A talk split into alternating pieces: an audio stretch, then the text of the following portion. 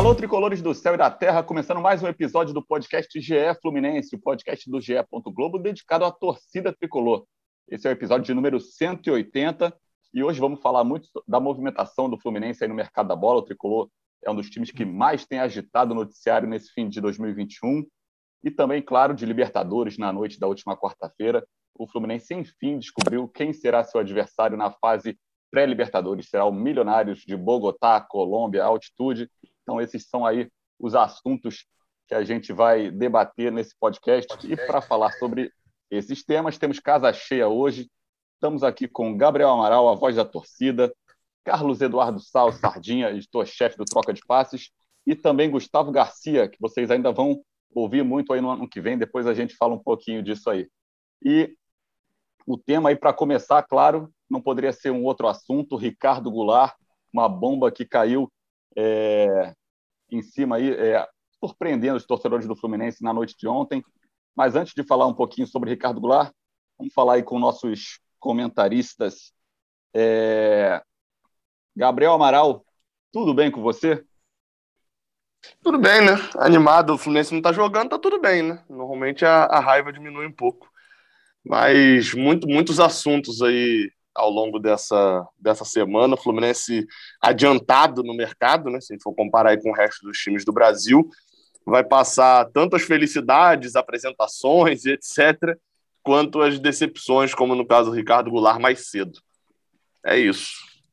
Quando a bola não tá rolando, né? Era igual aquele período do início da pandemia que não tinha jogos, o Fluminense estava invicto ali, ó, ficou invicto três meses, tranquilo. aí começa a jogar e começa a ter alguns probleminhas. Mas, Sardinha, e aí? Está animado para 2022 ou está preocupado?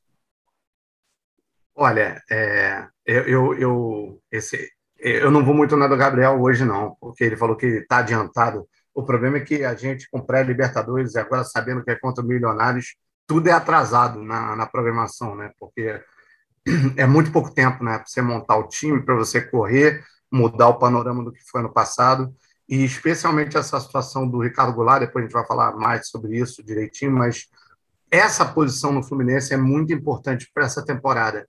Então, a expectativa cresce ainda mais com esse, esse fim da negociação de ontem. E Gustavo Garcia, apresentando aí, o Gustavo Garcia, você já participou de alguns podcasts e vai participar de bastantes podcasts aí na, no próximo ano, porque vamos anunciar, Garcia? Vamos anunciar, né? Tá na hora.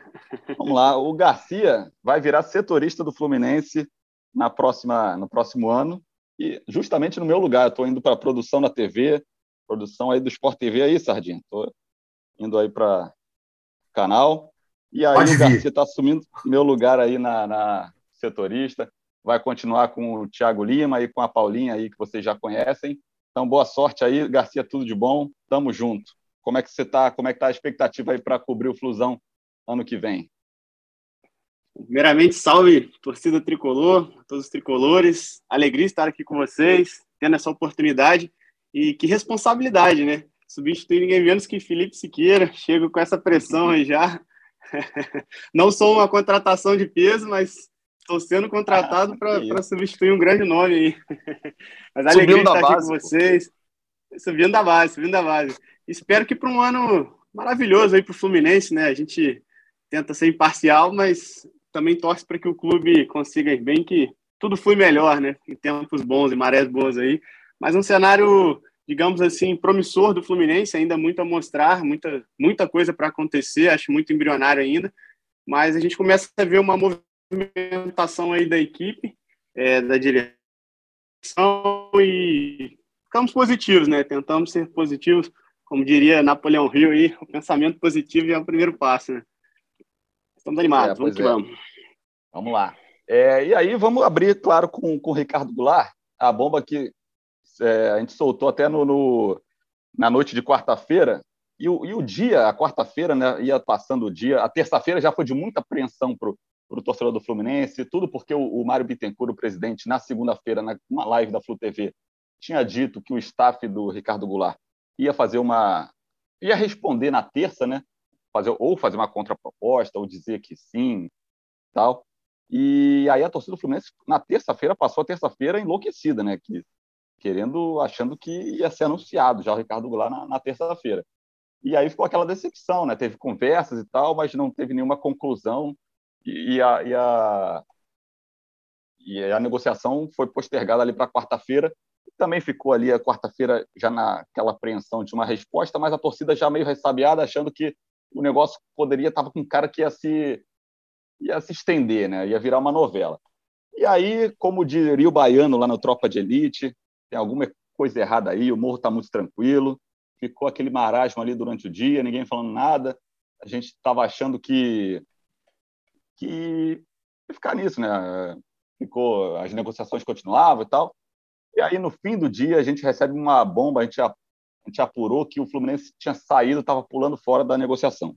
E aí eu consegui contato até com o Mário Bittencourt, e ele confirmou que, que o Fluminense estava caindo fora, estava desistindo da negociação, e, e, passou também uma posição do Fluminense, posição dele, é, que a gente botou lá na matéria. E ao mesmo tempo, estava conversando com o André Hernan, o Hernan, ótimo repórter, sempre cobrindo em cima de tudo, fazendo a central do mercado ali no Sport TV, e ele estava apurando paralelamente com pessoas ligadas ao staff ali do Ricardo Goulart, e também conseguiu a mesma confirmação, a gente soltou ali no ar, na TV, no, no site ali ao mesmo tempo, essa bomba que pegou a torcida até um pouco de surpresa. É, Sardinha, era um desfecho que já caminhava para ser previsível de, de não não ser o final feliz entre Ricardo Goulart e Fluminense? Ou você também foi pego de surpresa pelo momento ali de ser tão rápido? Achar, achar, achou que ia se estender um pouco mais? Não, é, não foi, foi, foi pego de surpresa. É, acho que qualquer um que diga que não é, vai estar tá mentindo, porque é, a, gente viu até com uma certa empolgação as últimas entrevistas do Mário Bittencourt, o Fluminense fez uma proposta muito aceitável para o Ricardo Goulart. É, foi até durante o troca ontem, né, Felipe, que a gente deu ao vivo a, a notícia. E, por coincidência, mas eu queria só pontuar uma coisa aqui, eu queria saber se o Gabriel e o Gustavo concordam. Um pouquinho antes do programa, por acaso, eu estava conversando com a Ana Thaís Matos sobre Ricardo Goulart. E ela mostrava uma preocupação que eu também tinha, quando a gente conversou, inclusive o ponto foi esse, que é o seguinte: a gente sabe das, é, da condição física do Ricardo Goulart, do problema que ele teve em 2019, etc. Se você calcular aí que o Fluminense, se a gente não for contar os sonhos de uma final de Copa do Brasil, de Libertadores, etc., o Fluminense vai jogar entre 65 e 70 jogos no ano. Você corre o risco de pagar uma grana dessa por um cara que vai jogar 35. E aí, você pode ter tua grande contratação, teu grande nome, ausente em jogos muito importantes da temporada, decisivos. No momento que, por exemplo, nós vamos começar a decidir nossa vida no primeiro confronto contra o time talvez mais difícil desse começo de Libertadores, logo de cara aí no começo do ano. Então, é, eu queria muito o Ricardo Goulart no Fluminense. Eu cheguei a sonhar com isso, claro, como todo tricolor sonhou.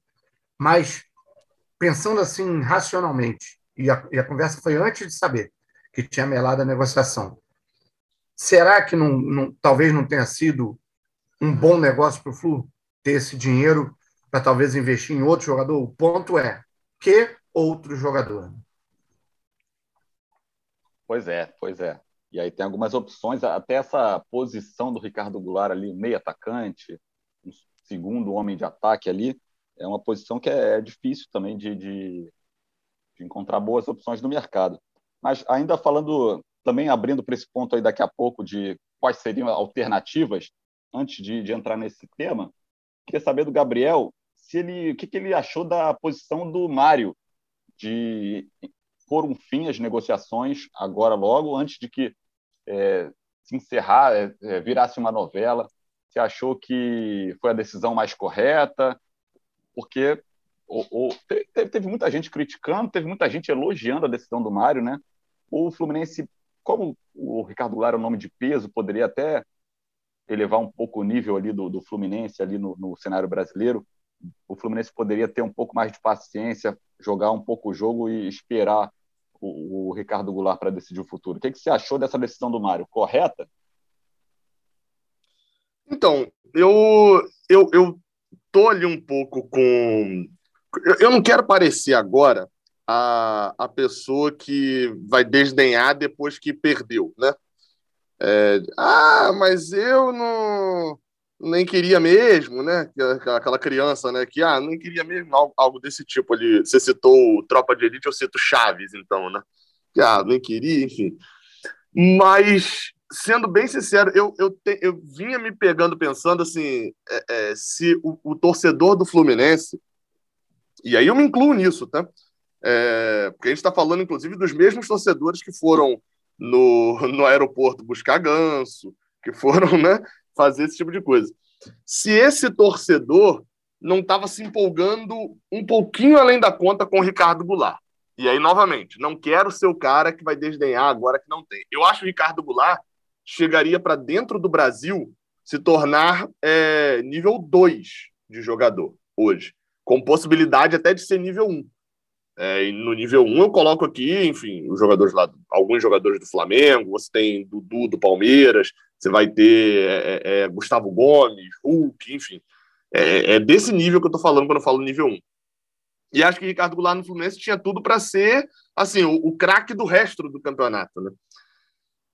Mas tinha esse problema da lesão que Sardinha citou, e, e a, a, assim, eu não sei até onde na negociação, até para responder a sua pergunta, eu não sei até onde na negociação não estava virando um leilão.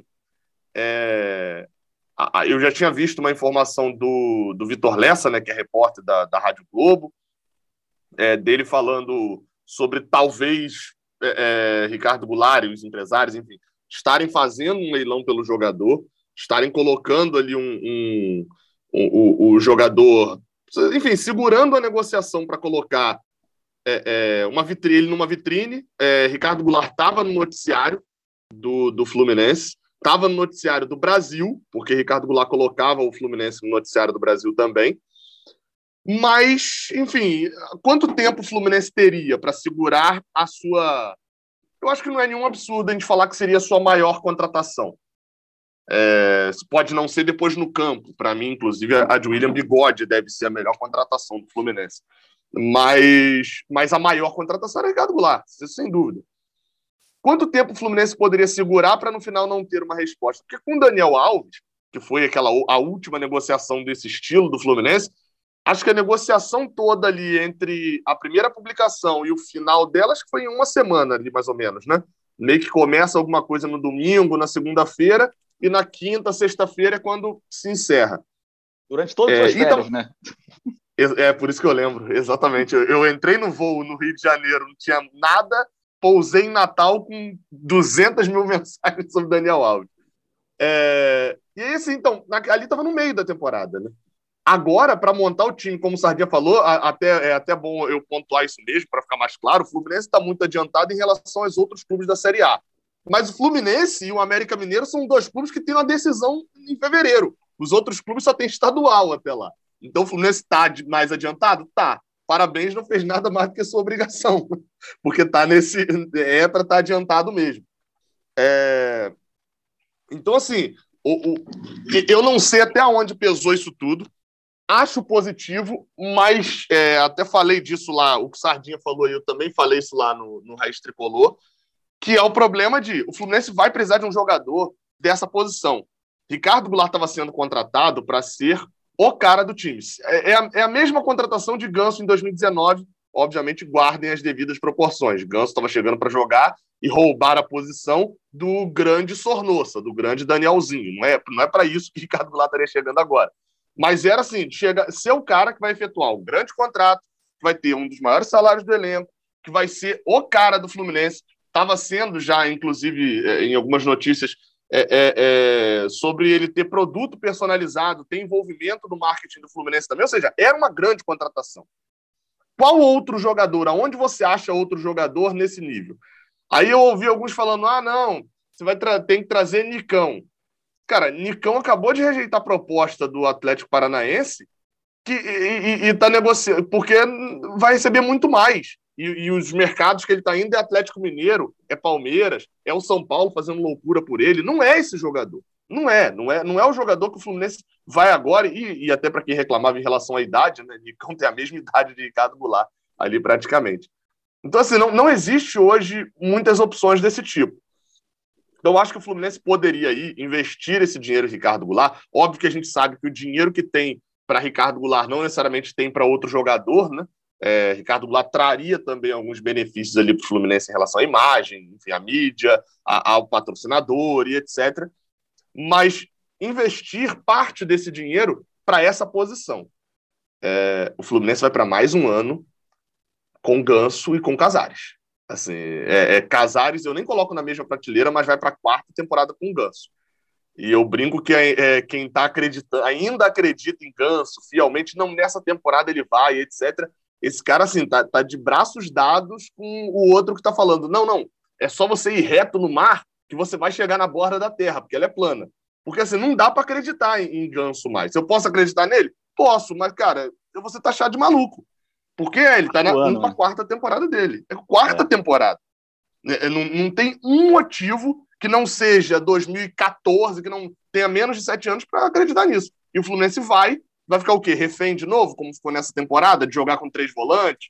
Enfim, então acho que precisa dessa contratação para essa posição. Agora, achar um nome que seria tão unanimidade, para mim, ali, até um pouquinho acima do que deveria ser de unanimidade, como o Ricardo Goulart, esse, assim, sendo bem sincero, é praticamente impossível de achar.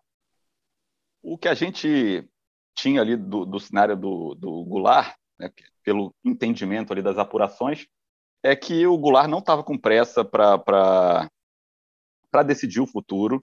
Ele, apesar de estar tá passando férias em Noronha, ter voltado agora, ele também tem contato direto ali, diário, com, com o empresário é, é dele e, e, e conversa. Né, não chega só o empresário não chega só com, com as decisões prontas ali para ele dar sim ou não. Ele conversa tá, sobre o futuro e ele parecia não ter pressa realmente. E foi o que estava, por isso que estava um pouco postergando. Não chegou a virar uma novela, mas começou a, a, a se estender um pouco. E tem opções interessantes dos Estados Unidos, da Turquia, é, do Oriente Médio, eu acredito que ele não se interesse tanto, dependendo também do dinheiro, possa, possa mudar de ideia, mas estava se escorando nessas opções. O que achamos estranho é justamente não ter nada do Brasil, só o Fluminense no Brasil mostrando um interesse firme ali nele. Talvez tenha até essa questão da, da, desse histórico de lesão, essa lesão grave no joelho que ele teve em 2019.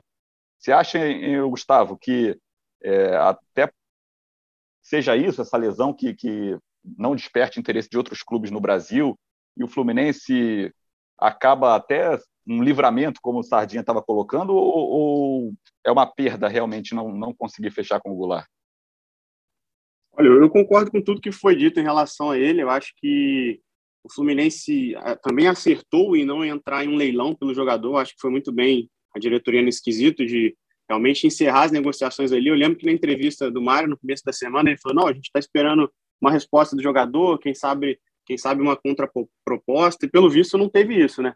É, vieram com valores absurdos ou realmente o staff do jogador disse: não, ele não tem interesse de jogar no Fluminense. Então acho que o Fluminense foi bem nisso em não entrar em um leilão e até retomando o que já foi dito aqui, eu acho que isso seria positivo para o jogador Fluminense ficar nessa situação de não, a gente enviou uma, uma, uma nova proposta, eles enviaram uma contraproposta, porque isso acaba colocando o jogador no noticiário, como foi dito, e, e também vira um poder de, bar, de barganha para o staff do jogador, né? para dizer, olha, o Fluminense está me apresentando esse projeto aqui com um salário X, um salário muito bom, então, assim, não ficaria surpreso até mesmo que outro clube anunciasse o jogador nos próximos dias. Como você mesmo disse, ah, parece que ele não tem tanto interesse, não está com uma pressa é, tão grande em, em acertar agora, está bem tranquilo, está de férias e tudo mais.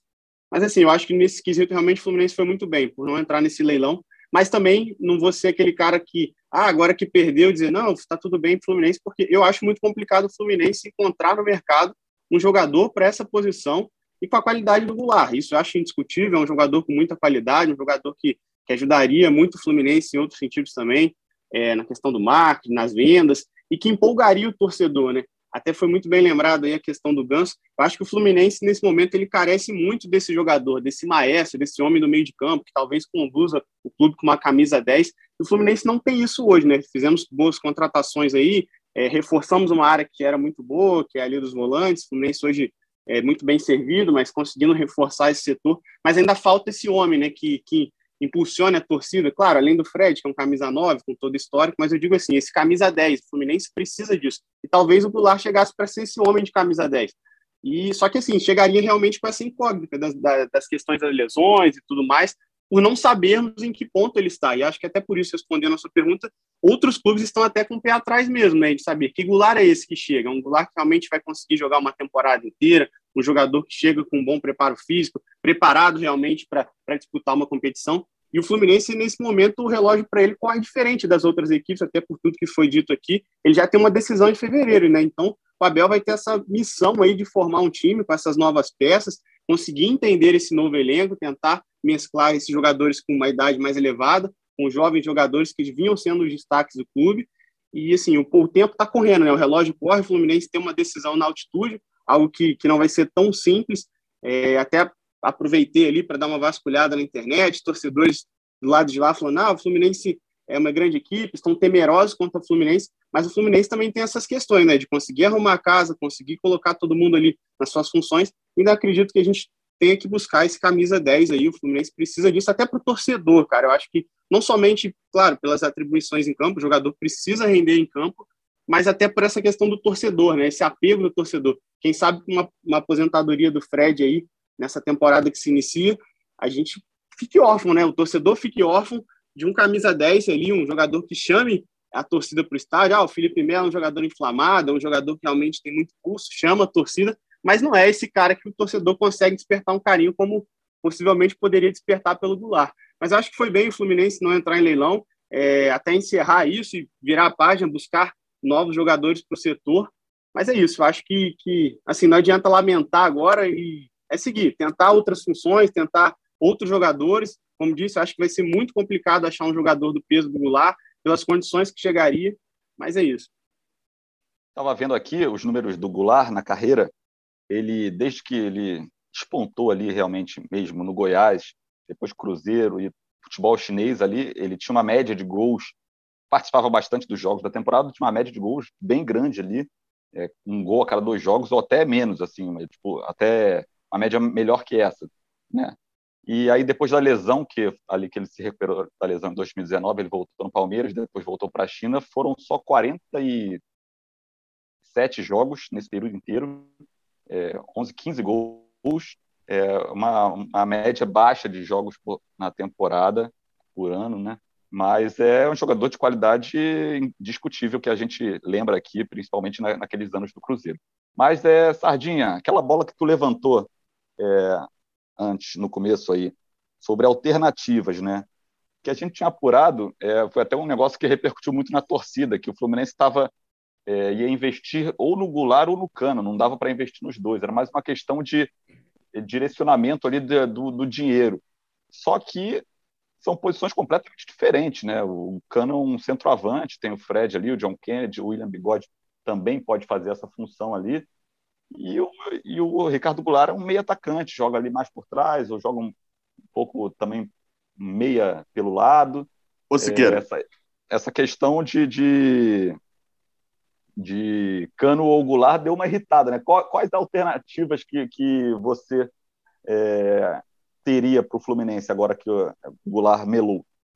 O, o, o, Gabriel acho que te chamou, acho que ele vai falar uma coisa parecida com o que eu vou falar. Fala aí, Gabriel. É, não, aí, Gabriel. não é, é porque o Goulart chegou a jogar na China é, como centroavante. É, então, talvez por isso, mas, assim, só, só para não deixar passar, né? Porque ele chegou a jogar algumas vezes lá, mas não acho que seja contratado no Fluminense, não estava sendo visto como uma contratação de um centroavante, não. É, mas é só para não porque, assim, apesar das posições serem muito diferentes, pelo menos na última temporada, nas duas últimas temporadas, ele atuou um pouco ali centralizado e perto do gol. Só que o futebol chinês também é daquele forma que a gente imagina, né? Enfim, só para acrescentar.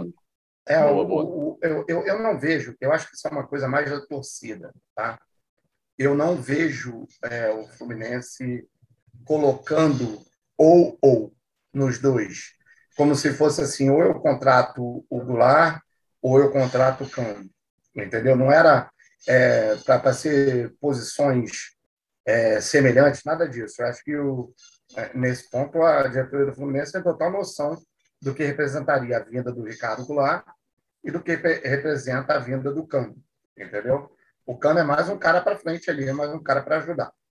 É, sobre a questão do mercado, eu acho também o mercado, falei no começo, eu acho o mercado muito difícil, especialmente nessa posição. Você tem vários caras aí que poderiam vestir uma 10, poderiam, que eu digo, por serem da posição, mas não poderiam vestir a do Fluminense. Você tem vários caras que estão rodando aí, já não dão certo, não dão certo em lugar nenhum. Um Lucas Lima, que foi até para o Fortaleza, não conseguiu jogar. É, o Luan está encostado no, no, no, Corinthians, poderia ser pela posição, né? Esse cara. Mas, por exemplo, eu vejo dois nomes no Brasil, aqui eu não sei a situação contratual, quanto seria, mas se você faz um projeto para investir no Ricardo Goulart, eu tenho dois nomes no Brasil, jogando no Brasil, que na minha cabeça, em termos de futebol, fariam um efeito nesse time semelhante ao que o Ricardo Goulart é, traria. E eu acho que jogariam mais do que o Ricardo Goulart em termos de quantidade de jogos. Por exemplo, um investimento no Vina, do Ceará um investimento para tirar o Marinho do Santos, que passou um ano ruim, mas é um jogador sensacional.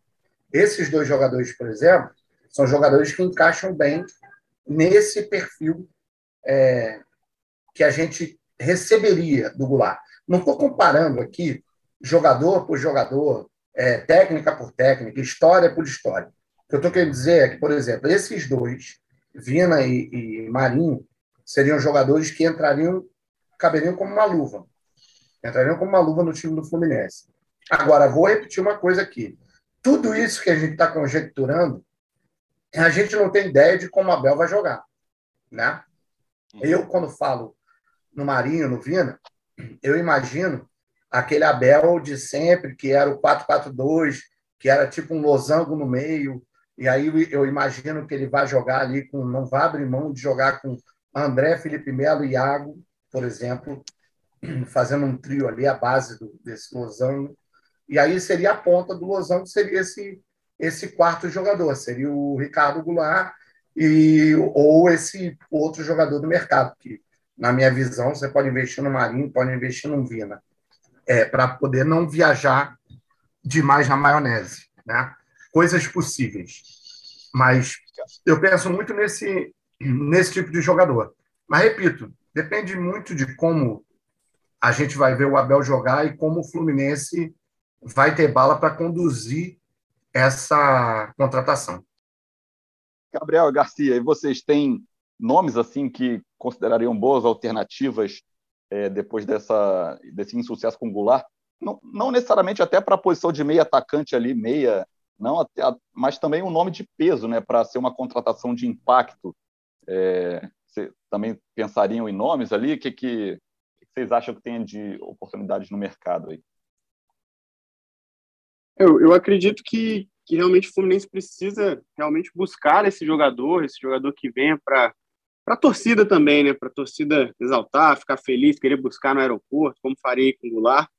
E concordo com os nomes aí, acho que talvez o Marinho, principalmente, acho que é um jogador que realmente não foi muito bem na temporada, mas é um grande nome é, já teve uma passagem pelo Fluminense, e acho que seria esse jogador que o Fluminense precisa, na minha visão nesse momento, acho que o Fluminense precisa encontrar esse jogador que desequilibra, cara. Que em algum momento você sabe que pô, a gente tem um jogador que vai desequilibrar. Acho que uma grande ausência do Fluminense nesse ano foi isso. Nós tínhamos um elenco ali que, de certa forma, um jogador conseguia destacar. A gente, pô, o André, que foi o grande, grande nome aí, grande revelação do campeonato. Thiago Felipe também. É, tem alguns jogos aí que resolveu chutar de fora e conseguiu ser decisivo. Mas assim, a gente não tem esse jogador que a gente consiga criar essa expectativa de que vai fazer algo diferente. É, aquele cara que igual era que a gente esperava do Goulart, né? Que foi um cara que vai realmente dar um chute, acertar um chute de fora da área, um jogador que vai fazer uma jogada diferenciada, vai tirar um coelho da cartola ali no momento de dificuldade. A gente não tem esse jogador hoje no Fluminense. Então, eu acho que a diretoria precisa buscar esse nome, até realmente para o torcedor, para impulsionar mais o torcedor, como o Goulart faria. É, a gente vê essa chegada do Felipe Melo é, com entusiasmo por parte da torcida. Realmente é um jogador que chega para assumir uma das funções de liderança do clube, ao lado do Fred e outros jogadores. Mas ele não é esse jogador, esse jogador que vai impulsionar o torcedor a, a querer ver jogar, a ir ao estádio para ver jogar, falar: nossa, estamos indo para ver o Felipe Melo jogar. Não desmerecendo o futebol dele, acredito que vai agregar muito ao Fluminense também, mas a gente precisa desse nome. Eu acho que dentro das opções hoje de mercado no Brasil, Marinho talvez, e assim, um jogador que, que, que se destacou aqui no futebol, aí também vem com muita especulação, a gente não sabe realmente a real se, se quer voltar, não quer. É o Solteiro, né, que jogou muito bem no Santos, talvez fosse um jogador para. Eu já vi alguns torcedores até levantando essa bola, mas que não é uma, uma, uma negociação tão simples, né? Mas seria um bom jogador também, que, no meu caso, eu gostaria muito de ver essa função ali no Fluminense. Até, é, até que foi citado aí pelo Sardinha, a gente ainda não sabe como o Fluminense irá jogar. Acredito que o, que o, o Abel não vai sacar de imediato o André e o Iago Felipe, que foram dois principais nomes aí da equipe, da, da temporada. Então, acho muito difícil chegar tirando um dos dois agora. Só que o Felipe Melo também chega para jogar, então o Fluminense entraria em campo com três volantes, a gente precisaria de um jogador que, que para completar esse meio de campo aí, que realmente conseguisse chamar a responsabilidade, né? um jogador decisivo, um jogador que consiga avançar para o ataque ou que pelo menos consiga fazer uma distribuição de jogo para os homens ali da frente. Né? Então, acho que, na minha visão, seriam talvez essas opções hoje, mas ainda assim, deixando bem claro que vejo como muito complicado, tanto todas as duas negociações, né? tanto do Marinho quanto do Soteldo. O Soteldo, o que parece, tem conversas avançados ali com o São Paulo. Então, seria Sim. mais complicado. O Fluminense teria que dar uma atravessada. Gabriel, o Alan, revelado pelo Fluminense, o Elkeson, teve uma boa passagem pelo Botafogo. Poderiam ser essas contratações de impacto aí? O Fluminense não poderia investir nessas possibilidades, não? Então, eu vou um pouquinho na contramão de vocês sobre a contratação de impacto. Eu acho que hoje o Fluminense precisa mais de de bola do que do impacto, considerando um elenco em que a gente tem William Bigode, tem Fred, tem o próprio Felipe Melo, que acabou de chegar. Você tem jogadores ali muito que não são craques de bola, mas muito identificados com a torcida, como Nino e Iago. E você tem uma série de moleques de Xerém que vão ter ali um pouco da, da, da, da calma do torcedor já, né? Não, não vão ser rifados rápido, porque o torcedor já viu jogando bola como Luiz Henrique e André. Então, para mim, o Fluminense teria que ir buscar mais do que ir buscar esse, é, é, esse fator, que eu reconheço, é importante, mas é porque, na minha cabeça, o Fluminense meio que já tem isso. É ir buscar bola, é ir buscar esse jogador ali. É, eu lembro muito de 2014, na Copa, o quanto que se falava de Neymar ser o capitão, mas não ser a liderança. É, é, ele era a liderança técnica. Ou Messi sendo capitão na Argentina, sendo a liderança técnica, e não a liderança é, do clube eu não vejo essa capacidade hoje.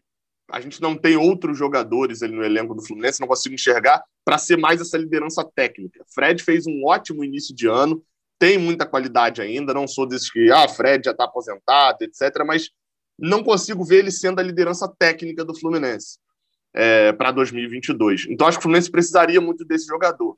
O brabo é que, assim, eu estou até preparando um vídeo lá para o Raiz Tricolor, mas o, o, complicado é que todas essas opções, a, a, a, barreira de entrada é muito complicada. Muito mais do que Ricardo Goulart, porque todas essas, essas condições, esses jogadores apresentados, você antes tem uma negociação difícil com o clube, para depois ter uma negociação difícil com o jogador. É, Marinho dos Santos talvez seja um dos mais acessíveis, porque o contrato dele acaba no final do ano está negociando com o Inter e tal. E assim, o Inter acenou com uma proposta ali de 5 milhões, é, é, 8 milhões de reais, enfim. São valores que para o Fluminense você parcela ali ao longo do ano, consegue ali uma composição, não, não são valores inacessíveis para o Fluminense, não. É, mas ainda assim é uma negociação que não é tão fácil. O Marinho quer muito ir lá para fora, quer ir para a Arábia. É o direito do cara, o cara sabe que a carreira também não vai durar muito tempo, está querendo entupir ali de dinheiro.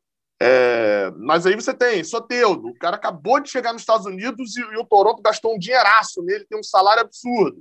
Como é que você negocia um caso desse? É, é, o próprio Vina mesmo tem um contrato de ídolo, é o maior contrato da história do futebol cearense. E, e não é uma certeza, né? fez um, um ano bem ruim. É, é, Lucas Lima, então, o novo ganso, né? nenhuma desse seria a nova certeza, né? É, o, o Sardinha citou. É complicado, assim, não tem nenhum nome. Eu hoje vejo o nome como possível para o Fluminense para essa posição, que talvez esteja mais ali no meio termo entre custo, entre benefício e entre acessibilidade da, da, da facilidade da negociação, seja Elkerson. O único, a única especulação que a gente viu real de Elkerson aqui no Brasil, além do Fluminense, é, foi no Botafogo. E assim, tirando um possível carinho do jogador por ter jogado no Botafogo, acho que até o próprio torcedor do Botafogo sabe que hoje não existe competição entre Fluminense e Botafogo por um jogador que não seja por um valor afetivo. O jogador sabe que no Fluminense ele não vai ter problema de salário atrasado, ele sabe que tudo que o Botafogo pode oferecer de positivo, o Fluminense também pode. E ainda tem um negócio chamado elenco mais forte e Libertadores da América para poder é, botar nessa balança. O Fluminense tem uma possibilidade de investir um pouco mais. E acho que Elkerson seria esse jogador, mas é complicado também, porque o quão, o de certeza seria Elkerson também no Fluminense? Óbvio que não seria o, o Ricardo Goulart, né? apesar de o Ricardo Goulart ter o problema ali da lesão.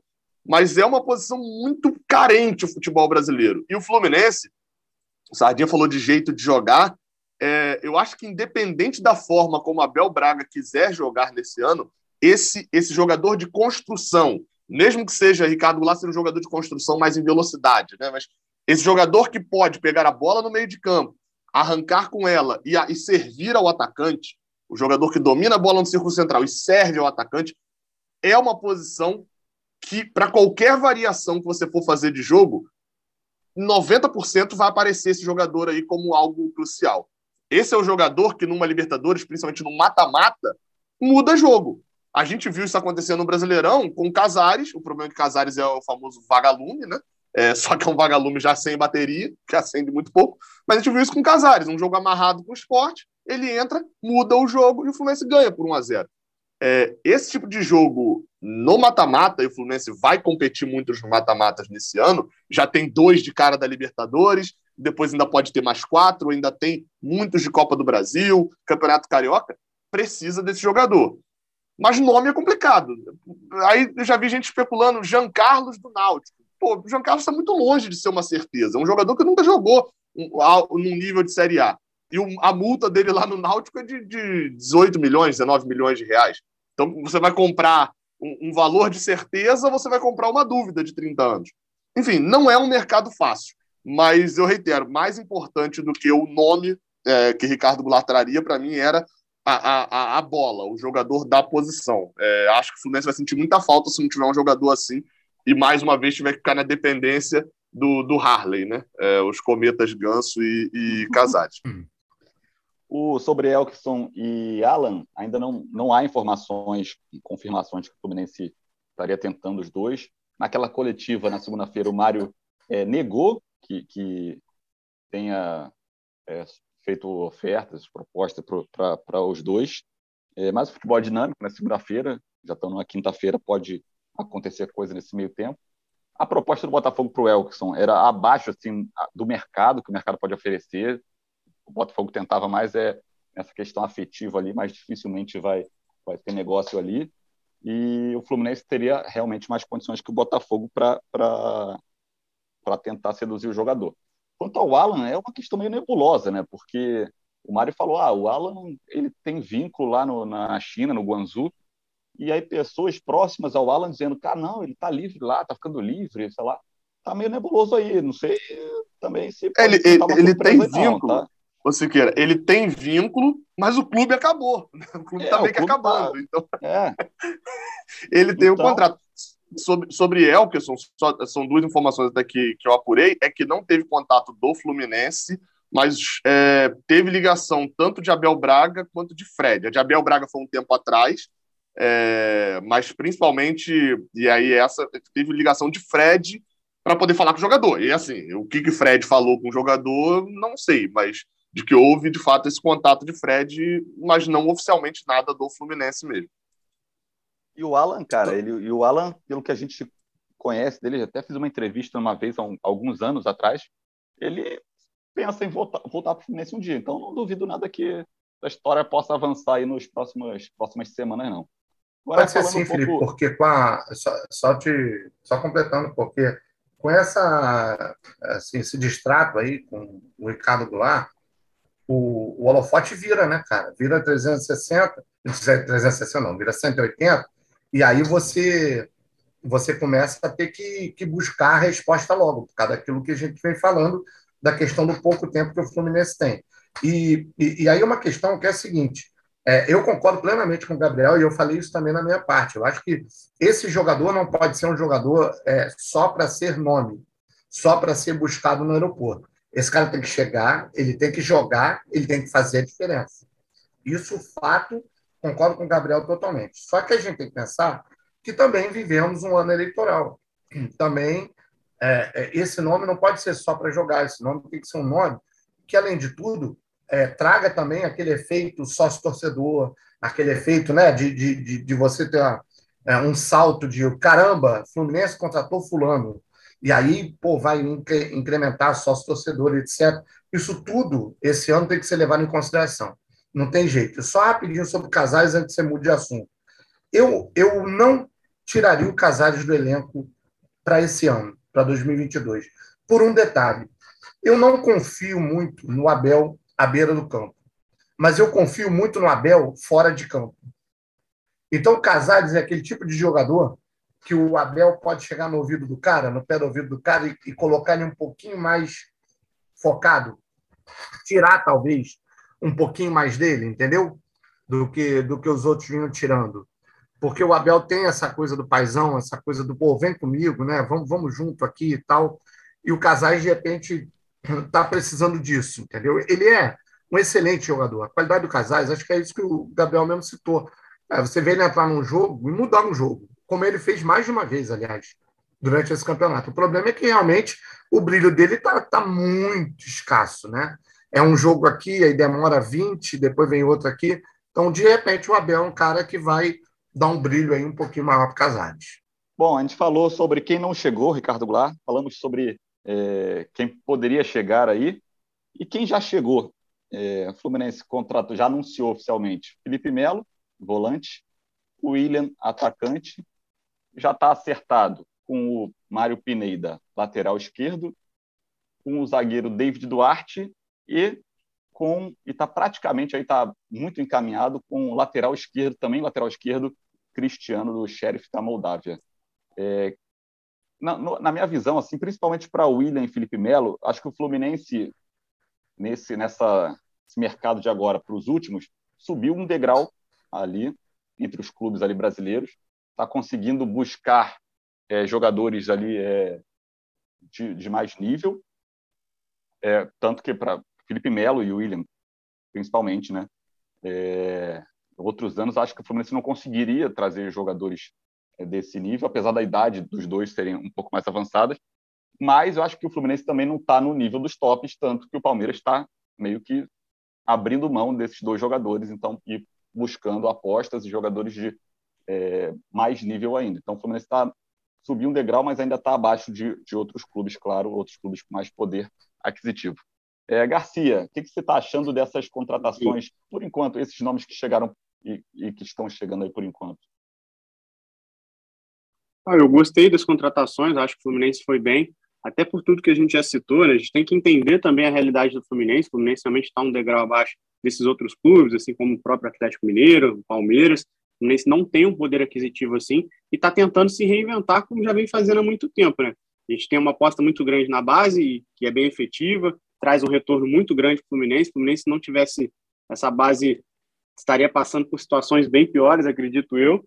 Mas então está tentando fazer dentro das possibilidades do clube trazer bons nomes, até como essa investida no próprio Goulart também, que é um, é um jogador com, por tudo que a gente já falou aqui, um jogador com uma grande técnica e tudo mais. Mas falando dos contratados, eu acho que assim, é, o Fluminense nesse momento ele acabou fazendo uma contratação para um setor que vinha bem, que talvez fosse o melhor setor do time no momento, o Felipe Melo. Então fica essa dúvida como o Abel vai armar isso.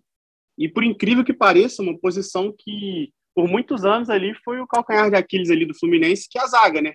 Hoje o Fluminense, de certa forma, é, conseguiu se encontrar na zaga. O Lucas, o Lucas Claro não terminou o ano tão bem, mas no ano anterior tinha sido o destaque do clube. Aí tem um David Braz que chega, incorpora aquele espírito de guerreiro do Gum, que, que traz a torcida.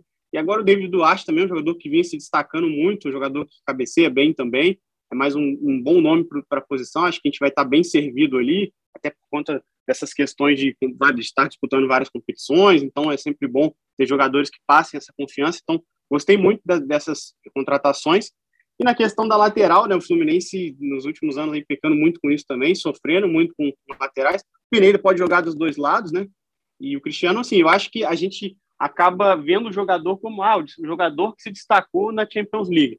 Mas o cara, assim, a gente ainda, é, digo eu assim, eu pelo menos nunca acompanhei a carreira dele, não consigo dizer, ah, é o jogador perfeito para a posição, vai chegar, vai assumir a posição, vai destruir no Brasil. Então, assim, também não consigo ver assim, mas acho que foi uma boa investida do Fluminense, foi um bom nome por tudo que fez recentemente, mas até então era um jogador, de certa forma, desconhecido. Mas também gostei da contratação, acho que chega, chega forte, chega realmente para brigar, para agregar nesse clube. Mas, assim, ainda acho que falta, falta algo a mais. William Bigode, para mim, é o melhor nome desses contratados aí, jogador mais promissor, um jogador acostumado a ganhar títulos, eu acho isso importante. Toda equipe que quer ser campeã precisa disso. O Felipe Melo deu até uma entrevista recentemente que eu gostei da entonação dele falando sobre isso, que todo mundo falando, ah, quando é com o Fluminense é o jogador velho, é o veterano, o Fluminense só está contratando veteranos, jogadores em fim de carreira, mas eu acho que o Fluminense tem isso de conseguir mesclar essa experiência desses jogadores com essa base do Fluminense, que para mim está entre as melhores do Brasil, consegue revelar sempre grandes nomes, o Abel acredito também que vai se apoiar nisso, mas fazendo uma análise de um todo dessas contratações, assim, gostei, gostei muito, mas ainda acho que falta essa cereja do bolo que, assim, concordando com tudo que foi dito, não é só o jogador que a gente vai buscar no aeroporto, como aconteceu com o Ganso, que infelizmente não conseguiu render o esperado, mas um jogador que consiga render, mas que também atrai o torcedor e que seja, seja perdão, seja esse jogador que, que consiga é, dar um algo a mais no clube. Eu acho que, na minha visão, o que falta no Fluminense é isso: é um jogador com diferencial, aquele cara que, que chame a responsabilidade e consiga decidir. Ah, o Fred é um grande ídolo histórico, acredito que ele ainda vai agregar muito ao Fluminense, principalmente nessas competições de mata-mata, é sempre um cara muito perigoso, mas ele já não é mais esse Fred em que a gente confia plenamente que ele vai decidir o jogo, que vai ser o cara que, que vai ter esse poder de decidir o jogo, até pela questão da idade, questão de lesões, a gente não sabe se ele vai também conseguir cumprir uma temporada inteira, até que ponto vai. Então, acho que a gente precisa focar nisso agora. Esse jogador que chama a responsabilidade. Agora, ah, não, não conseguimos um grande nome, a gente está com dificuldade no mercado para achar alguém no nível ali do Goulart, ou quem sabe algo parelho. Então, assim, eu, minha visão, que a gente tente apostar no que está na casa. Entendeu? Quem sabe o John Ares, alguma coisa nesse sentido, tentar é, dar mais rodagem para ele, colocar ele para jogar mais partidos, principalmente no Campeonato Carioca, porque contratar por contratar também é melhor ir com o que a gente já tem. Né? Ô, Sardinha, é, essa bola até que o Garcia levantou, é, da idade da, das primeiras, dos primeiros reforços anunciados, é, repercutiu bastante aí na, nas redes, é, torcedores adversários ali é, brincando que o Fluminense está se reforçando bem para disputar o Brasileiro de 2013, ainda mais pelo Abel Praga também ter sido anunciado como treinador. É algo aí que te preocupa? É, o Fluminense já tem o Fred também com uma idade bem avançada, mas ou, ou essa mescla com, com, a garotada ali de Xerém compensa essa idade avançada de Felipe Melo e William? Eu acho que existe uma diferença entre, é, é assim, eu acho que as pessoas, é, os torcedores fluminenses estão passaram a julgar os, os jogadores pela idade, pelo que ele apresenta de idade e tal. Então, por exemplo, nunca poderíamos ter trazido um Hulk, né? No dia que o Hulk fosse anunciado para o Fluminense, a torcida ia fazer bico, ia dizer que não queria, que não, não dá, um cara desse, velho e tal. Então, eu acho que o primeiro é o seguinte: o que, que esse cara pode apresentar para a gente? O que, que esse cara ainda rende?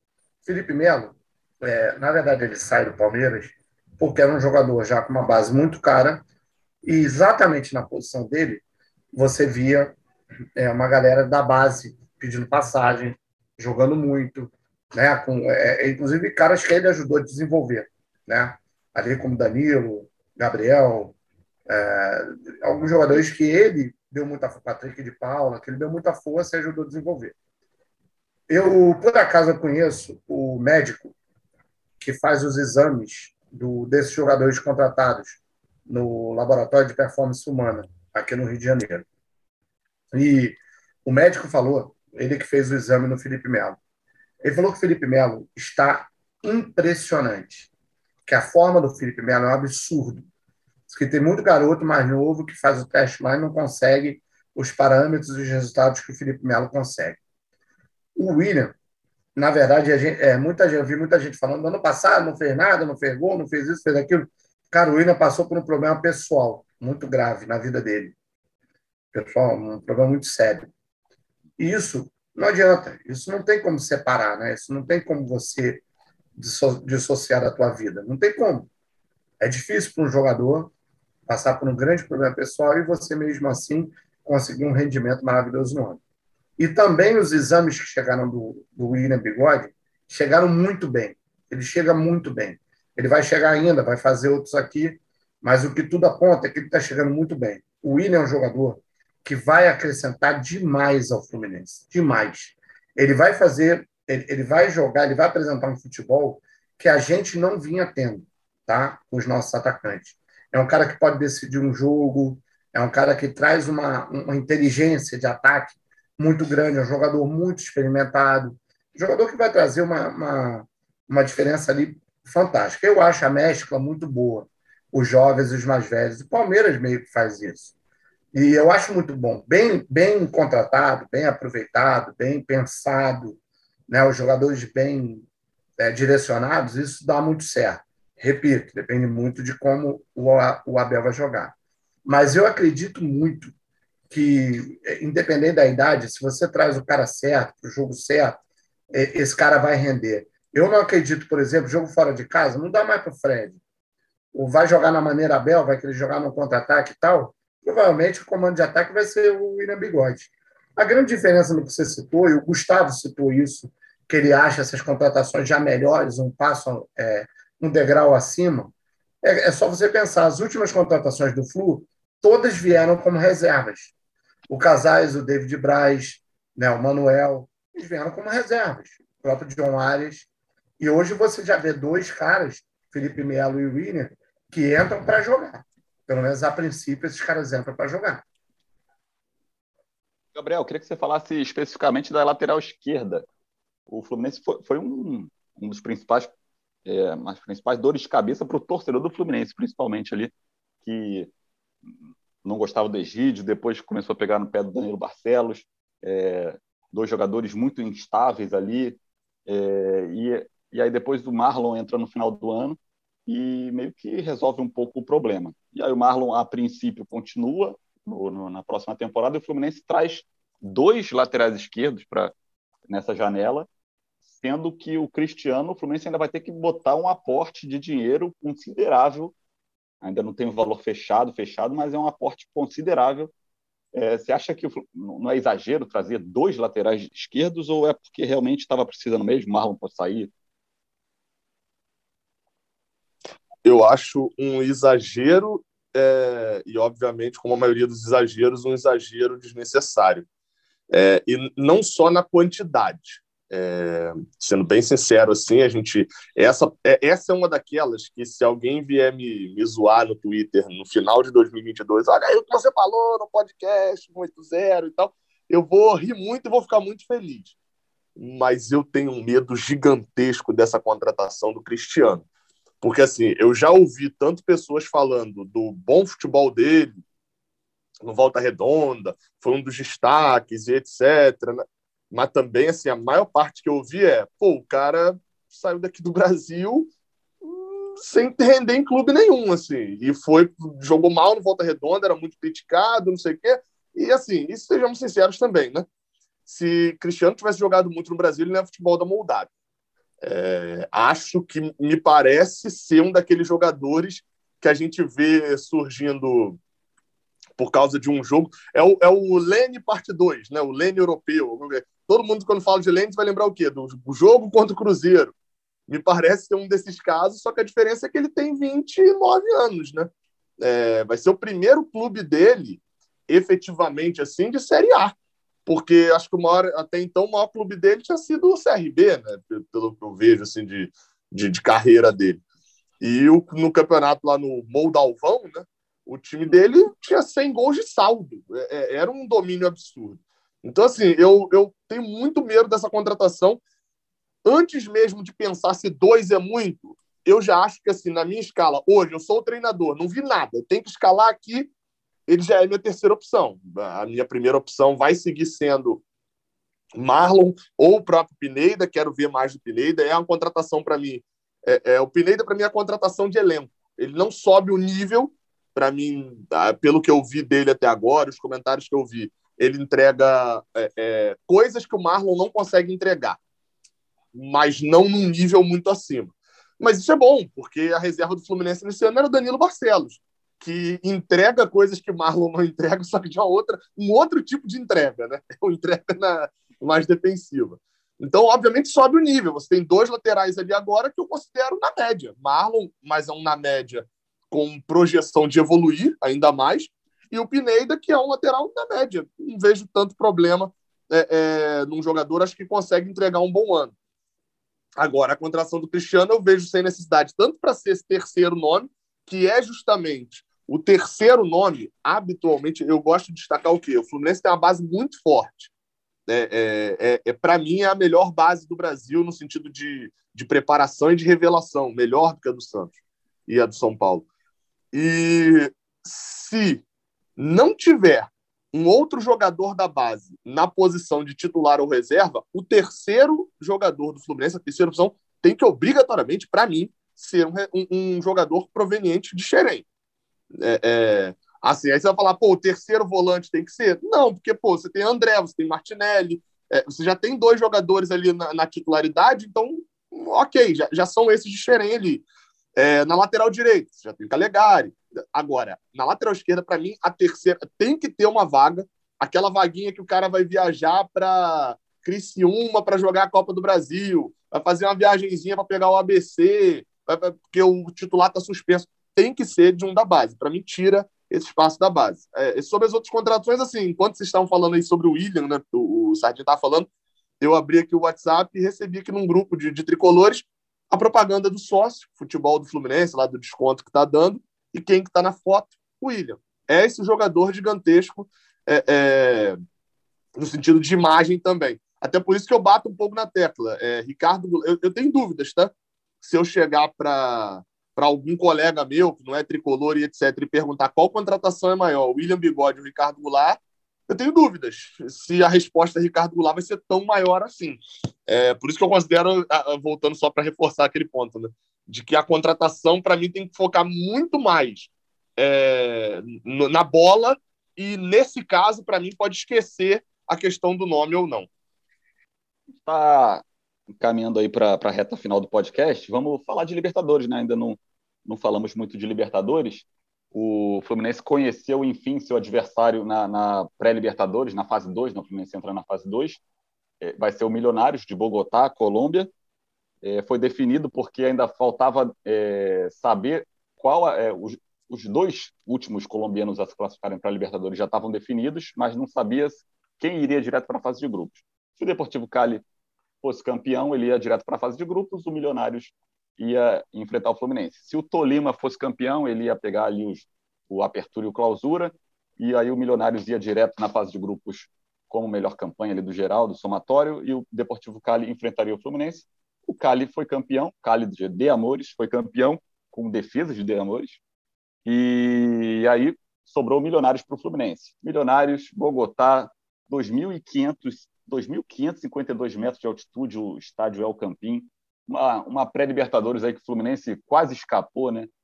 Aquele golzinho do Bragantino depois do apito final é, pode custar caro para o Fluminense, ou até outros gols, né? O gol que o, na primeira rodada, aquele pênalti que o Nenê perdeu, Fluminense Cuiabá, é sempre complicado essa pré-Libertadores. E aí o Fluminense também não deu muita sorte, não. Garcia, é, você até conversou aí já, já com. Já deu uma pesquisada inicial aí. É, é para temer o Milionários. É, o Fluminense deu azar aí, pegou uma, uma das dos adversários mais difíceis nessa pré-Libertadores? É, eu acho que assim, o Fluminense, acho que até por questões que já estamos aqui, de tempo e tudo mais, essa organização, acho que o Fluminense pegou realmente um adversário bem complicado, principalmente por conta da altitude. Né? Eu não vejo o time deles como um time espetacular, um time grandioso. Acho que o Fluminense jogasse 10 partidas contra eles, é capaz de conseguir ganhar 7, 8, quem sabe. Mas por ser um jogo decisivo, né, de mata-mata, o Fluminense ainda se estruturando, com muitas mudanças, mudanças de treinador, eu acho que o Fluminense chega com um risco bem grande para esse jogo. Do outro lado, pelo que eu vi na internet, pesquisando nas redes sociais, os torcedores ficaram bem amedrontados, né? exaltando os jogadores aí que o Fluminense tem agora, falando até das contratações. Assim, a gente vê que, que eles chegam para esse confronto com um respeito muito grande é, pelo Fluminense. Né? é, um, é assim, um, jogo, é um time que, que não tem tantas estrelas, jogadores que a gente consiga dizer, nossa, é, tem que tomar um cuidado excessivo com esse jogador. Mas eles é, são os segundos maiores campeões aí do campeonato colombiano, não é uma equipe qualquer. Vão jogar esse primeiro jogo em casa é, com esse fator altitude, que pode realmente pesar para o Fluminense, até por tudo que foi dito aqui, questão de, de idade, a gente precisa saber como os jogadores vão chegar. Essa informação que o Sardinha trouxe foi muito boa, do, do preparo físico do William, do Felipe Melo. Então a gente assim fica nessa expectativa de saber realmente o que o Abel vai conseguir criar nesse período, né? O Campeonato Carioca começa somente no fim de janeiro também. Não vai ter tanto tempo assim para para colocar equipe, para fazer testes. Então, acho que se torna um jogo perigoso por isso. Mas, independente se o Bilionários ou não, acho que seria um jogo complicado para o Fluminense, assim como é todos os anos, né? Para os times brasileiros que disputam a pré-Libertadores, temos vários casos aí de equipes que já caíram, e o Fluminense entra pressionado, né? Porque nessa fase, uma eliminação não, não coloca o clube nem numa Sul-Americana. Então, eu diria que o Fluminense, com, com um pouco mais de um mês agora, quase menos de dois meses no caso, a gente vai ter talvez o, o jogo mais importante da temporada para o Fluminense, porque avançando, mesmo que ele não consiga é, se manter na competição, ele vai para a Sul-Americana, né, que é uma competição que o Fluminense também tem interesse. Claro que o foco agora é total na Libertadores, mas acho que o Fluminense precisa entrar precavido, conseguir é, manter a tranquilidade lá, conseguir um bom resultado para tentar decidir aqui no Maracanã. Eu vi que o time vai perder alguns jogadores também, o time deles vai, vai passar por algumas mudanças, estão em busca de um novo atacante, perderam o Uribe, que era um, do um dos destaques. Então, é um time também que passa por uma certa reformulação. Está em busca aí de um atacante, de um homem-gol, e que deve ter novidades também nas próximas semanas. Vale acompanhar, a gente está acompanhando essa construção de ataque deles. Sardinha, é, você acha que o Fluminense é para temer o, o Milionários, principalmente por causa da altitude, ou é só respeitar, mas o Fluminense é favorito aí para passar até com uma certa tranquilidade? Eu não acredito em certa tranquilidade nessa fase, até porque o time vai estar em estruturação, mas é um, é um jogo para passar. Né? É um jogo para se impor e passar. Eu acho que é o Fluminense respeitar o Milionários e o Milionários temer o Fluminense. Eu acho que é isso que vai acontecer, entendeu? E tem a questão também da altitude, pode não ser ah, daquelas desesperadoras, né? É, como a gente pega às vezes lá no, no alto do morro da Bolívia e tal, mas é uma altitude respeitável, muda um pouco o padrão do jogo. Vai ser no El Campín, né? O jogo de ida. Então, é, é, um jogo, assim, é um jogo difícil, especialmente o jogo da ida. E aí saber como é que esse time vai estar arrumado, como é que a gente chega lá, se a gente conseguiu resolver essa questão do jogador, desse 10, desse cara que vai ser talvez a chave para fazer o time do Fluminense jogar. E aí depende muito desse jogador. Mas, a princípio, eu digo para você, mesmo o que a gente tem hoje, tá? É um jogo para o Fluminense respeitar o Milionários e o Milionários temer o Fluminense. O, o problema dessa fase é, é um negócio que eu sempre critico na pré-Libertadores, eu odeio pré-Libertadores. Que se você der um azar aí e cair, você não está nem na Sul-Americana, né? Aí o cara que se classificou em 15 sei lá, no brasileiro, está na Sul-Americana e é o, time que chegou ali em sétimo no brasileiro cai na, na fase 2 da pré-Libertadores não pega nem Sul-Americana. Acho isso uma falta de, de, organização, de bom senso da Comembol absurdo. E o outro problema é também que o Fluminense pode pegar Atlético Nacional ou Olímpia na, na fase seguinte, né? Correndo por fora o César Valerro do Peru, mas os outros dois são times tradicionais, né? É, é eu, eu, eu até falei muito na hora ali do sorteio, eu lamentei bastante, né? É, e aí algumas pessoas até depois até vi algumas pessoas entendendo eu não sei se algumas pessoas entenderam um pouco errado algumas falas da torcida ou se de fato alguma parte da torcida criou-se um, um, drama é, é, generalizado por estar pegando o, o, o, o Missionários ou enfim é, é, eu acho que tem duas formas de se olhar. O Fluminense vai enfrentar um adversário em que ele, para mim, segue como favorito. Se, tanto contra o, o, o Milionários na segunda fase, tanto se pegar o Olímpia, o Atlético Nacional, ou então o César Vadeiro, nem se fala. É, segue favorito para mim. Contra o Atlético Nacional, acho que até tem mais jogo, porque o Olímpia vem, vem muito mal do, da, da temporada 2021. O Atlético Nacional até é, é, é, um time que tem um fator casa também muito forte, apesar de não ter atitude Medellín. Mas assim, o Fluminense segue como favorito, ponto. Só que, quando você olha, e eu, teve um que estava logo abaixo do Fluminense, né, no, no pote, e que fez o caminho dos sonhos, e é um caminho de pré-Libertadores, que é o Estudiantes, que vai enfrentar o Audax italiano, do Chile, e se passar, vai pegar o Everton ou o Monagas. O Everton do Chile ou o Monagas da Venezuela. Isso é caminho de pré-Libertadores.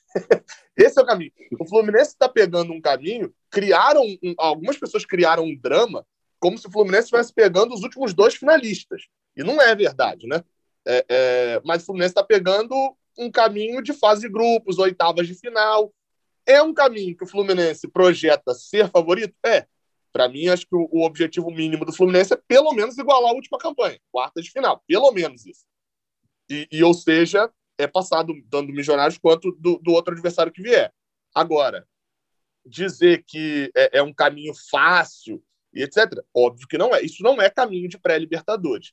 É, ainda assim, acho, acho possível. Acho que é, é, o Fluminense precisa iniciar a temporada, é, obviamente, primeiro jogo, né? não estou falando exatamente o primeiro jogo, mas iniciar o Campeonato Carioca definindo ali algumas formas de jogar, que não seja só uma, porque qualquer forma de jogar que você botar para o Fluminense enfrentar, sei lá, o Aldax na, na terceira rodada, o Fluminense pode botar 12 formas diferentes que ele vai ganhar 13 vezes provavelmente. Esse áudio também pode envelhecer um pouco mal. Mas, mas é, é, é difícil o Fluminense não conseguir ganhar esses jogos do Carioca. Então, mais do que os resultados, é achar formas diferentes de jogar, porque foi um dos grandes problemas que o Odair Helman não conseguiu ou não, não teve tempo para fazer quando a gente pegou o Lacaleira lá em 2020. É, o jogo foi até antes, tinha tido, se eu não estou enganado, só cinco jogos do Campeonato Carioca, é, e o Fluminense foi jogar o jogo de volta lá contra o Lacalheira lá no, no, Chile, e assim, ficou martelando na mesma forma de jogar, porque só tinha aquela forma, segurando alguns jogadores em campo, porque só tinha aquele jeito de jogar, e, e acabou sendo eliminado. Não pode cair no mesmo erro. Dessa vez, o primeiro jogo é fora, é, enfim, que é chato, altitude, etc. Não é a altitude mais dramática, mas é uma atitude que vai fazer efeito. Acho, acho que ficou para uma segunda fase né, de pré-Libertadores, ficou chato. Acho que o termo é esse mas para mim acho que o Fluminense ainda continua como, como favorito. Na, na, fase 3 ali, o Atlético Nacional não é o Atlético Nacional, o mesmo Atlético Nacional, né, que foi campeão ali recentemente da Libertadores, da Sul-Americana, e o Olímpia, aquele Olímpia também, até que teve esse confronto com o Flamengo, também um time bem abaixo aí do, do, do próprio Fluminense. O Fluminense, eu acho que é o que o Sardinha falou, os adversários temerem o Fluminense e o Fluminense respeitar os adversários. Eu acho que resumiu muito bem para fechar esse assunto Libertadores, o Fluminense, a tendência é que jogue em São Januário, né? O jogo de volta, pelo menos na fase 2. A fase 3 ainda tem essa que o Maracanã pode já estar reaberto, ainda não, não, é certo. Mas o que, que, vocês acharam aí de o Fluminense ter escolhido São Januário, ter optado por São Januário em vez de do Engenhão, do Newton Santos, né? É, é, acha que é uma decisão meio que pode ser equivocada ali, que era mais, era mais tranquilo é, jogar no Engenhão, um lugar que o Fluminense até tem mais tradição de, de, até de conquistas, né? E se sente mais em casa, acredito. Cara, eu particularmente eu não gostei não. Eu preferi que o Fluminense jogasse no Engenhão ou até mesmo, sei lá, fizesse uma loucura de trazer o jogo até para Volta Redonda, cara. Mas São Januário não. Eu acho que São Januário é, um, é muito marcado como casa do Vasco e questão de acesso e tudo mais. Então, assim, eu preferia que o Fluminense jogasse esse jogo no Engenhão, cara. Mas não tendo a opção do Engenhão, tentaria até, já que é para não tem como utilizar o Maracanã, vamos tentar uma nova via. Sei lá, joga o jogo para volta redonda que sei que a torcida vai lotar o estádio, fazer um caldeirão que é o que o time precisa nesse momento, nessa fase da Libertadores. Mas assim, já que parece que realmente está acertado, até a Comebol mesmo divulgou, não tem que fazer, né? É acreditar. Mas assim, não, não, não seria a minha primeira opção. Eu acho que o Engenhão seria mais viável, até por tudo que o Fluminense já conquistou dentro do Engenhão, a identificação que teve com o clube, com, com o estádio em momentos de títulos, mas eu não, eu não traria São Januário nesse momento. Assim, nada também nessa questão de ah, a rivalidade com o Vasco, mas eu acho que, que é, é, muito instaurado que a casa do Vasco é São Januário, então o Fluminense não tinha que estar jogando ali um jogo tão decisivo, o jogo mais importante do ano, eu diria. Então acho que talvez buscasse até um volta redonda mesmo da vida, jogar no Raulino, onde o clube, a torcida conseguiria lotar, claro, tem um deslocamento ali da capital para para a cidade, mas, assim, minha opinião, né? Eu preferiria que o Fluminense jogasse esse jogo no, no Engenhão ou até buscasse uma via como o Raulino. E o, o a, a, apuração é que, é, que a gente tinha que o Fluminense estava optando, optando por São Januário porque é mais barato e tem a questão do gramado lá, o Mário consultou jogadores, a maioria, então, a, a princípio, né, deve ter escolhido São Januário e tal, mas também Isso questão de, de valor. O Fluminense estava fazendo investimentos É, Libertadores é, é o sonho. falar, aluguel. E aí vai economizar um trocado para por causa aluguel, de, não tem sentido nenhum isso, nenhum mesmo. É, isso é não, e ainda tem ainda tem um outro fator só do valor, né? Que é, é o Engenhão tem o dobro da capacidade do, de São Januário, né? Ali na, na média ali você vai achar mais ou menos isso. O, esses ingressos, esse jogo da Libertadores, não está incluído naquele benefício de ingressos extras para os sócios, ou seja, quem tem plano 50% vai ter que pagar meia entrada. Quem tem plano 100% não vai ter dois ingressos. Ou seja, é um jogo de arrecadação alta. O Fluminense provavelmente vai ter um massivo ali, um apoio massivo de sócios e deve colocar o ingresso mais alto. É, é o grande jogo do Fluminense nos últimos, em relação a público, né? Sei lá, acho que desde a semifinal da Copa do Brasil é, é, contra o, o, Palmeiras, talvez, ou a semifinal da Sul-Americana contra o Atlético Paranaense. É o grande jogo ali. O Fluminense vai colocar o ingresso um pouco alto eu não entendo em, em, que mundo que não iria se pagar o, o, um pouco mais ali do engenhão. Eu não acredito que o, aluguel lá seria o triplo, quatro vezes mais do que seria São Januário. Até porque não faria sentido, né? Agora, iria se pagar também esse investimento. É, e a respeito do gramado, ainda tem aquela questão também de o, Vasco até, o, o, acho que o vice-presidente geral do Vasco deu uma entrevista falando que a prioridade é o, São Januário está bem para o Vasco e que não está 100% certo ainda não. Enfim, não sei se ele está jogando ali para a torcida do Vasco também, mas ainda teria esse fator. Eu acho que o único fator justificável, mas não sei se a diretoria do Fluminense poderia falar isso, se não pegaria muito mal e eles estão tomando esse cuidado, que é transformar o jogo num caldeirão que o Engenhão não consegue fazer. O Engenhão para você é, é, distante a torcida do gramado, quem fica atrás do gol fica pô, um espaço gigantesco ali por causa do, da, da das pistas né, de atletismo. E aí eu não sei se talvez não queiram dar o braço a torcer de falar isso, né? Poderia pegar mal de chamar o estádio do Vasco de Caldeirão, que é justamente a forma como a, a torcida do Vasco chama, e etc. Enfim. Mas acho que seria a única hipótese ali de levar esse jogo para lá por ser um caldeirão é, é, que de repente transformar o jogo num ambiente um pouco mais hostil ali, entre aspas, né? Tirando isso, aluguel, é, é, e, e, quantidade de torcedores, acesso, ainda tem um negócio para lembrar, né? É terça-feira de carnaval. Então, a, a, sugestão do Garcia de levar para Volta Redonda, eu ainda estou cogitando muito se eu vou nesse jogo ou não, porque é meu aniversário, aniversário do Rio de Janeiro, né? Também da cidade, e o trânsito que vai estar tá para eu sair daqui de Rio Bonito até o Rio, eu vou ter que sair de casa no sábado de carnaval para poder chegar na terça. Então, ainda tem essa complicação que São Januário você não tem trem, você não tem transporte público nenhum para poder ir para lá tranquilamente. O jogo é nove e meia da noite. Então, assim, Sim. É, eu tô realmente com medo desse jogo ser um fiasco de público. Eu acredito que não será. Acho que a torcida vai abraçar e precisa de pouca coisa para lotar São Januário também. Mas, assim, para mim não tem explicação. O Engenhão e São Januário, para esse jogo, teria. Nessa também, Sardinha? Ah, eu também. É, eu prefiro Engenhão. É, pelo acesso, para até caber mais gente. Eu acho que é um, uma boa demonstração, assim, principalmente do tipo de, de time que a gente pensa, que a gente imagina para começar esse ano 2022. Seria muito mais fácil chamar a torcida para dentro do Engenhão, para você ter um público ali de 30, 35 mil pessoas apoiando do que estar tá em São Januário, está mais difícil de chegar, mesmo com essa visão caldeirão, etc. Eu, eu, eu prefiro muito mais o Engenhão. E agora, para encerrar, agora chegando agora de vez mesmo a reta final do podcast, para encerrar um desafio para vocês, um desafio que a torcida também deve estar tá montando na cabeça. Eu queria que vocês escalassem cada um aí o time ideal que vocês veriam para o Fluminense com os reforços já, até os já garantidos ali, praticamente o Cristiano também, o David Duarte, para uma estreia do Fluminense na temporada. Qual seria o time ideal? Quer começar, Gabriel? tem conversa. Querer, eu não quero, não, mas, mas vamos. É, só, antes vale só um asterisco. Para mim, a Abel não vai fechar time titular. Para mim, a Abel vai com titular jogo a jogo. Acredito nisso. Mas. o time ideal do Fluminense. Se hoje contratações. Fosse... É, é. Se a final da Libertadores agora, ele só tem um time para poder escalar, né? Eu acho que. Aí, é só para saber, é o meu time ou o que eu seu, acho que a seu, vai botar? O, seu. o meu? Aí é mais complicado. É, Marcos Felipe, acho que Samuel Xavier será mantido. O Calegari não foi suficiente para roubar a posição na lateral direita.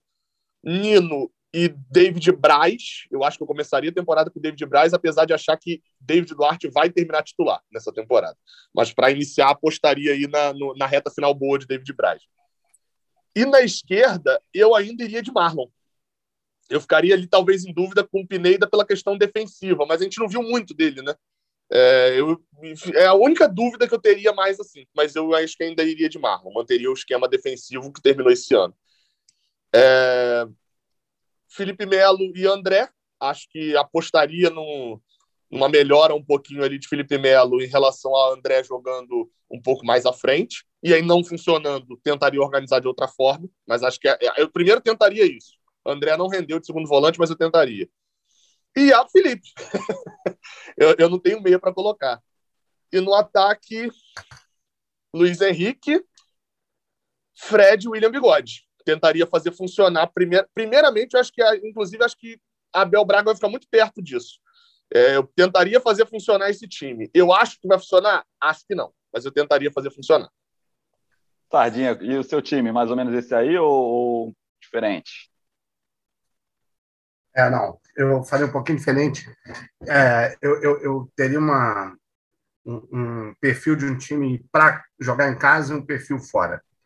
Eu, eu jogaria com o Marcos Felipe, com um milagre na lateral direita, que eu juro que qualquer um que vier eu vou ficar feliz. É, Nino e, e David Braz, eu concordo com o Gabriel. Na esquerda eu jogaria com o Pineda, vi o Pineda jogar, achei bom jogador, não não consigo ter essa confiança absurda no Marlon. No meio, acho que vai ser a trinca de volantes. E eu, eu colocaria assim mesmo, André, Felipe Melo e Iago, fazendo, pensando no losango aí. E o meu quarto seria o John Arias. Seria a ponta da frente desse losango. Na frente, em casa, Luiz Henrique e Fred. E fora de casa, Luiz Henrique e William. Só que em algum momento ele vai encaixar o William ali para jogar, nem que ele recue o William para fazer esse, essa posição de John Arias, entendeu? Como é um jogador mais inteligente, pode ser que o, que o William possa até servir para essa posição da ponta da frente do losango ali. E Garcia, qual os seus 11 vou, iniciais? Vou quase na dos dois aí. Eu, eu, Marcos Felipe, eu acho que no momento não tem outro. Samuel Xavier, que eu acho que também terminou a temporada ainda acima do Calegari. Nino David Braz, gostei muito do fim de ano do David Braz. Espero que ele continue com essa garra aí, com essa determinação, é, inflamando a torcida. Eu também iria com o Pineda na lateral, pelo fato de ser um jogador que parece que tem a característica da Libertadores. Pelo pouco que eu acompanhei, assim, parece que é um jogador que briga muito, né? um jogador que, que entrega muito, que, protege bem a bola. Então, acho que pode ser um ingrediente para o Fluminense nisso aí na Libertadores. Um jogo, quem sabe, nesse mata-mata, que a gente consegue fazer um gol fora de casa e para controlar o jogo, para tem, tem muita força física aparentemente. O, acho que volante ele não tem muito o que fazer, acho que Felipe Melo mesmo chega para ser titular, não teria outra opção. Só que tirar o Iago Felipe e o André nesse momento eu acho totalmente inviável, porque foram jogadores que tiveram melhor desenvolvimento aí no, na, na última temporada. Iria também com o Ares, cara, já que a gente não tem outra opção, não vem um Goulart, eu iria com o Ares para tentar dar uma sequência maior para ele. Não é o jogador que, que a gente consiga vislumbrar como o grande 10 que vai roubar a cena, mas eu acho ainda assim que, que pode render mais, pode se adaptar melhor ao futebol brasileiro. E no ataque hoje, colocaria Luiz Henrique, que terminou também a temporada como um dos destaques aí, talvez o melhor jogador de ataque, e daria essa oportunidade aí para o Bigode, cara, com o Fred entrando em momentos oportunos, poupando o Fred, colocando o Fred em situações em que realmente o Fluminense está precisando buscar um gol, vai para aquele tudo ou nada, até porque, ao que tudo indica, se a gente seguir esse time, é, o Fluminense vai jogar muito por essa bola, né, em determinados momentos. Já tem até algumas figurinhas com isso aí rolando, mas não vai ser um time que, que talvez mostre um, um, um, futebol, uma genialidade no futebol, com, com, com um esquema tático brilhante. A gente vai jogar talvez muitos momentos por essa bola. Então, colocando o Fred nesses momentos mais descansados, momentos oportunos aí para quem sabe buscar esse gol. Mas a minha escalação nesse momento seria essa. Eu não, eu não me surpreenderia que o Abel viesse com um 3-5-2 ali, não. Ele já, já fez um esquema de três zagueiros na última passagem pelo Fluminense.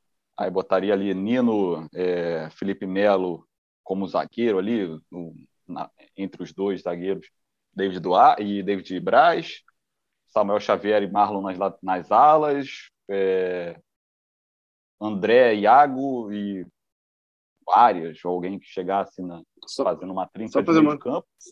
E, o, e aí o Luiz Henrique com o Fred ou o Luiz Henrique com o William, como essa, esse revezamento que o, que o Sardinha falou. Acho que só poderia. fazendo um funcionar. parênteses aqui.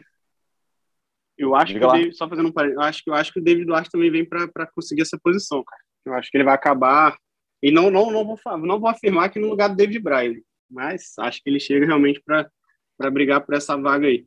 Mas eh, acho que a gente jogando nessa condição que você citou e agora, gente- nossa, o torcedor vai sofrer, hein? Com um time retranqueiro, falta de criatividade, vai ser complicado, hein? Vai ter que ficar jogando para essa bola de contra-ataque aí, torcer para alguém sair em velocidade, Luiz Henrique. Não sei, vai, vai ser o verdadeiro haja coração aí do Galvão.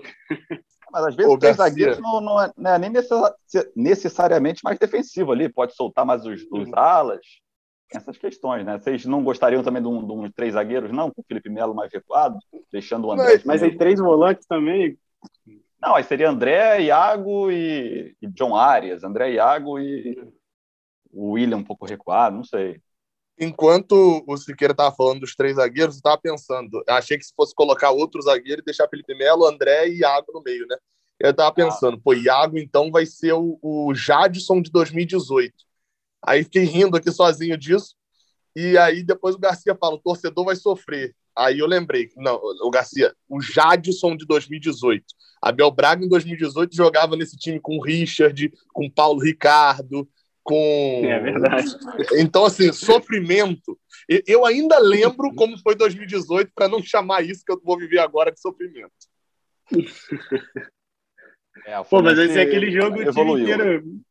Um time inteiro tomando pressão, pressão, pressão e jogando por uma bola. A gente às vezes esquece, né, que o Fluminense há alguns aninhos atrás aí tinha alguns jogadores bem abaixo do, do elenco atual. Mas é isso, Verdade. galera. Agradecer a participação do Sardinha, do Garcia, do Gabriel Amaral. É, até a próxima. Esse podcast tem edição de Marcela Meive, coordenação de Rafael Barros e gerência de André Amaral. Valeu, torcedor tricolor. Boa temporada aí para o Fluminense em 2022. Tchau, galera. Washington de pé direito.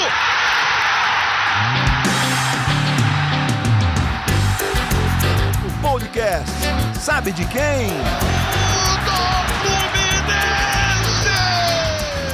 flusão do tricolor das Laranjeiras. É o GE Fluminense.